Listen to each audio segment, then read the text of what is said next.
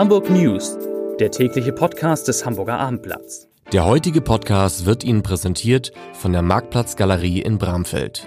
Am 3. November ist verkaufsoffener Sonntag und die Marktplatzgalerie in Bramfeld kürt ihre erste Shoppingkönigin. Erlebt ein royales Einkaufsspektakel mit Top-Gewinnen, Angeboten und euren Style-Lieblingen von Instagram und TikTok. Wir setzen im Shopping die Krone auf.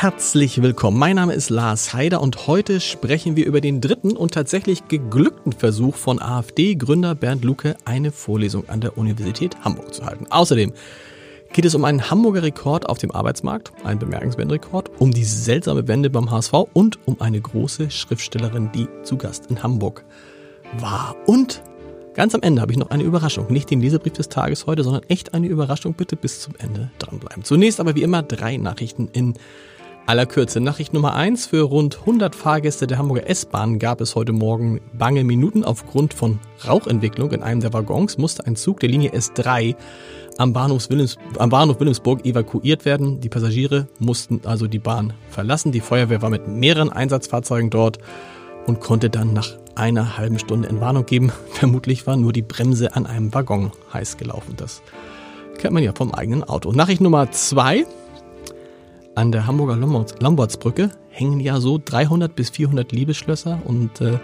Tja, was soll ich sagen? Diese Liebesschlösser müssen ab Montag entfernt werden, denn dann beginnen die Restaurierungsarbeiten an der Lombardsbrücke. Und die gute Nachricht, bis dahin hat noch jeder, der dort ein Liebesschloss angebracht hat, was ja eigentlich verboten ist, die Chance, es aufzuschließen und äh, vor dem Zugriff der Bauarbeiter zu retten. Ja, und Nachricht Nummer drei. Nächste Woche ist die große Impfwoche in Hamburg. Wir haben gestern schon kurz drüber gesprochen und Jetzt steht fest, der wichtigste Tag ist der Mittwoch, der 6. November. Dann kann man sich in allen Gesundheitsämtern, außer in Mitte, warum auch immer, kann man sich dann von 15 bis 18 Uhr kostenlos gegen alles impfen lassen, was es so gibt. Ganz interessant, am Vortag, also am 5. November, lassen sich die Mitglieder des Senats komplett impfen. Das wären bestimmt hübsche Fotos. Ja. So, und jetzt habe ich vier liebe Kolleginnen und Kollegen zu Gast im Podcaststudio. Ich beginne mit Elisabeth Jessen stellvertretende Chefin unserer Lokalredaktion. Du warst heute an der Uni, wie so viele von uns in der letzten Zeit, um zu sehen, der dritte Versuch von AfD-Gründer Bernd Lucke, eine Vorlesung zu halten, hat funktioniert. Wie geht das? Hat heute funktioniert, einfach deshalb, weil man nicht auf dem Unigelände geblieben ist, sondern im Fachbereich Physik heute äh, den Hörsaal genutzt hat, den Otto Stern Hörsaal und dieses Gebäude kann man sehr gut abriegeln. Das hat eine Hundertschaft der Polizei gemacht und es gab. Die haben mit einer Hundertschaft der Polizei abgeriegelt, also mit richtig äh, Sperrgittern, metallenen Sperrgittern und die Studenten mussten sich ausweisen und wurden dann einzeln reingelassen. Das Wir Journalisten leider nicht. Nee, das, ist ein, das ist ja eine, eine, eine VWL-Vorlesung in der Physik zu machen, ist an sich ja schon mal ganz äh, geschickt. Das heißt, der konnte das machen. Nun fragt man sich, äh, das ist ja jede Woche so eine Vorlesung, ne? Von Bernd Lucke? Das ist jeden Mittwoch. Es wird auch nächsten Mittwoch wieder stattfinden. Die Frage ist, wo. Also es gab jetzt jedes Mal einen anderen Hörsaal. Es gibt aber ab nächster Woche eine Ersatzveranstaltung. Also eine zusätzliche ja. Veranstaltung. Das heißt, wer sich nicht diesem ähm, dieser Tortur aussetzen will, dadurch äh, Spalier von Journalisten und Polizisten zu gehen, der könnte sich eine andere Vorlesung aussuchen. Das ist äh, verrückt. Das heißt, Bernd Lucke muss damit rechnen, dass in, in der nächsten Woche vielleicht gar keine mehr zu ihm kommt, weil es eine Alternative gibt? Also es werden immer einige zu ihm kommen müssen, weil diese Ersatz- oder Zusatzveranstaltung nicht zur selben Zeit stattfinden wird, voraussichtlich. Und die Studenten haben ja auch noch andere Termine. Das heißt, einige werden auch weiterhin zu Herrn Lucke kommen und vermutlich wird es wieder zu Protest kommen und auch zu solchen Eingangskontrollen. Interessant ist, das haben wir berichtet, dass Bernd Lucke nicht bereit war, das auch digital anzubieten. Damit könnte man das Problem natürlich lösen, wollte er aber nicht. Also er bietet jetzt eine digitale Version an. Okay. Äh, das Ganze soll auch gestreamt werden, aber er will nicht darauf verzichten, dass er auch live äh, und lebendig und leibhaftig im Hörsaal steht. War der Präsident der Uni Hamburg heute auch da, um sich das anzugucken, wie die Polizei das schützt? Ich habe ihn nicht gesehen. gesehen. Ich habe aber auch Herrn Lucke nicht gesehen, weil er durch den Hintereingang kam.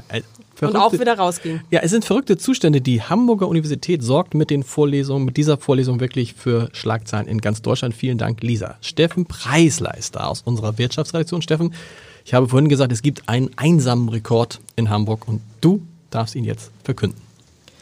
Ja, und das ist der der sozialversicherungspflichtig Beschäftigten in Hamburg. Erstmals gibt es in Hamburg eine Million 7.300 sozialversicherungspflichtig Beschäftigte. Also der Rekord ist, dass es über eine Million ist.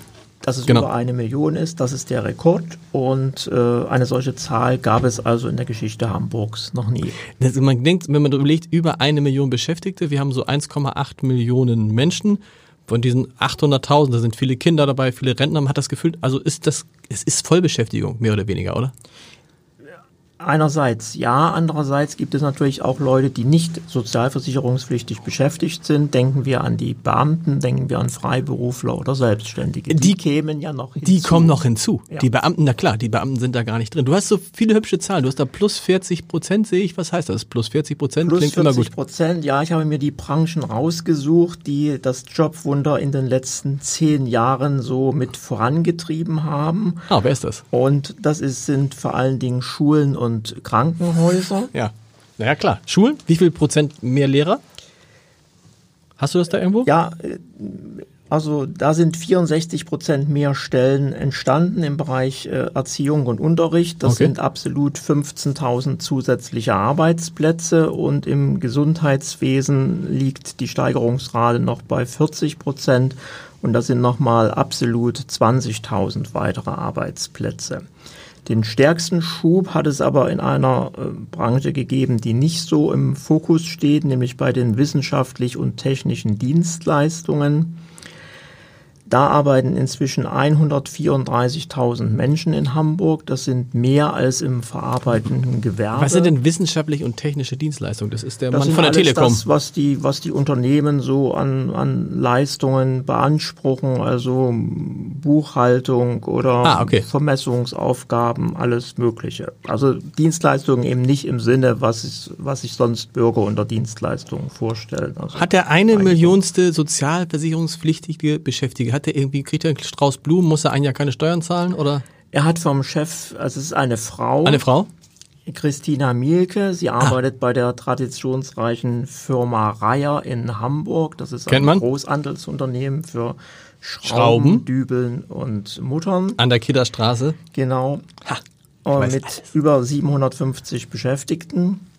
Und sie hat vom Chef der Arbeitsagentur Hamburg heute einen Blumenstrauß bekommen. Ja, immerhin, also ja, wenn, äh, ja. Steuerfrei wäre schöner gewesen. Vielen Dank, Steffen. Kai Schiller ist da, unser HSV-Chefreporter.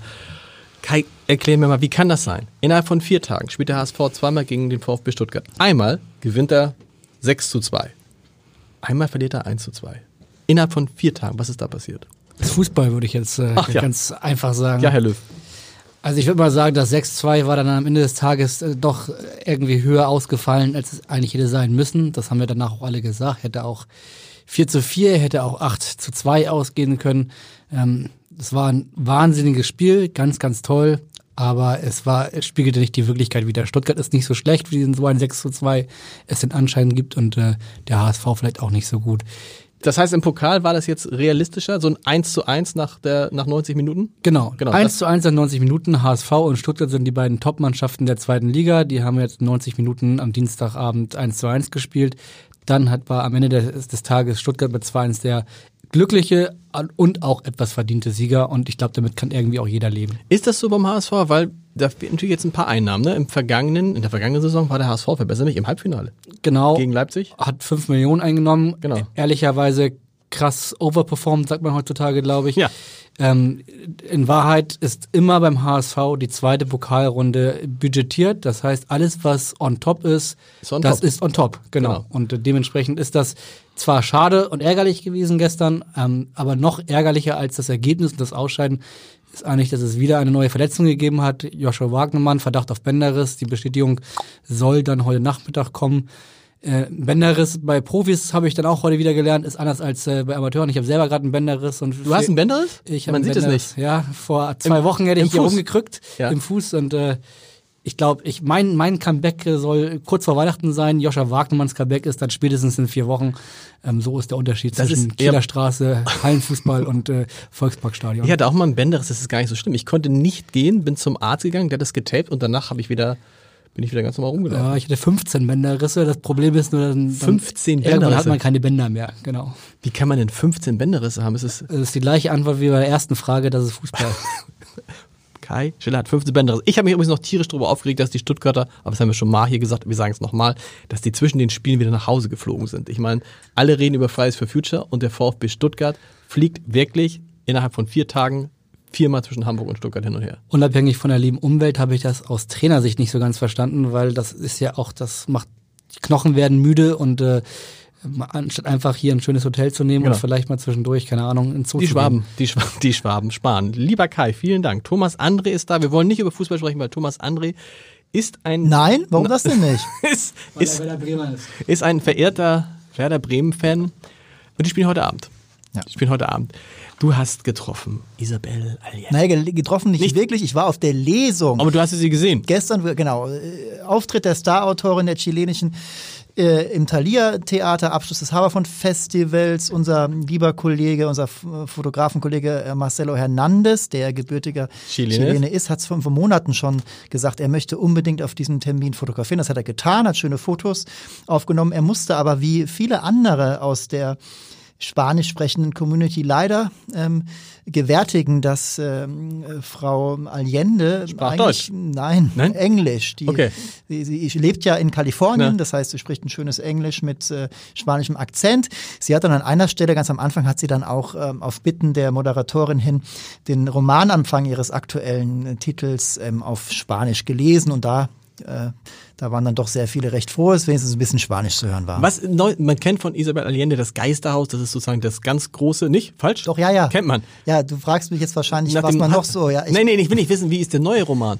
Hast du den gelesen schon, den neuen Roman? Oder was du daraus gehört hast? Ich habe äh, ich hab ihn in Teilen gelesen Und? jetzt in der Vorbereitung. Ist ganz, es ist, es gilt als einer ihrer äh, stärkeren ähm, jetzt und einer der besten seit langem. Sie nimmt sich eines aktuellen Themas an, eben wie sie auch gestern sagte, ein Thema, das in der Luft liegt. Es geht um einen Arzt, äh, Victor aus äh, Katalonien, der vor Franco flieht, eben nach Chile und äh, dann aus Chile ähm, drei Jahrzehnte später wieder fliehen muss nach dem äh, nach Pinochet, nach dem Pinochet-Coup, nach dem ähm, Militärputsch. Hat sie was gesagt zur aktuellen Situation in Chile?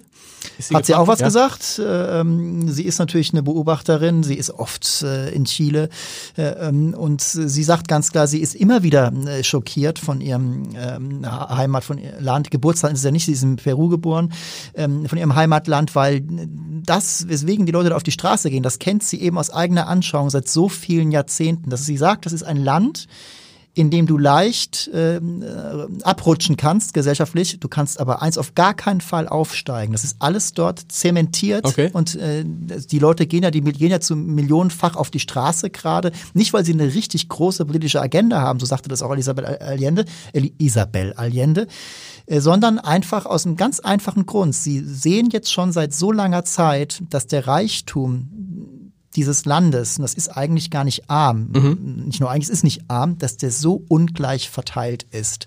Und das, das schockiert sie seit vielen Jahrzehnten.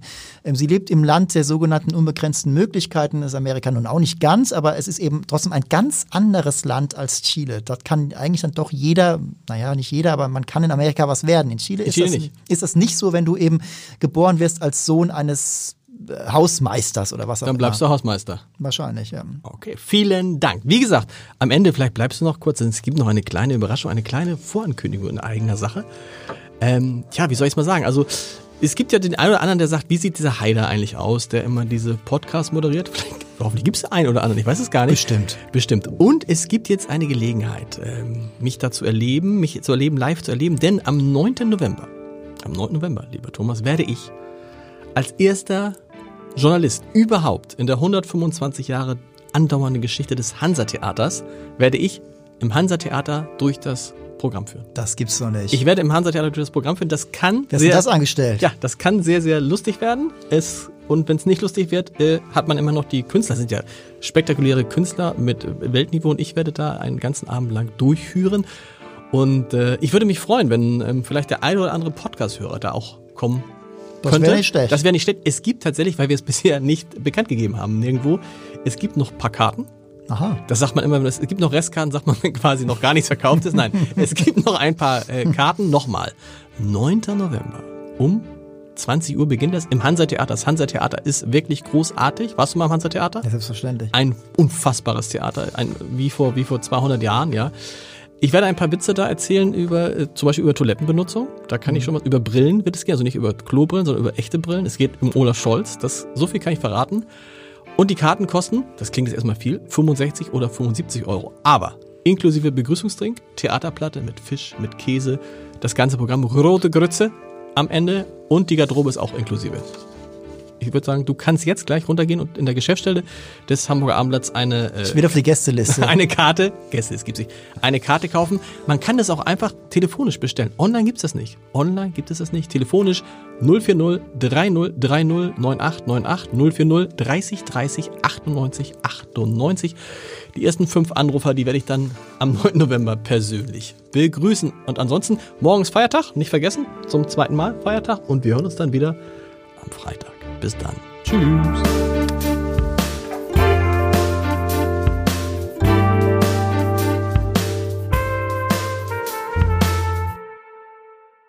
Weitere Podcasts vom Hamburger Abendblatt finden Sie auf abendblatt.de slash podcast.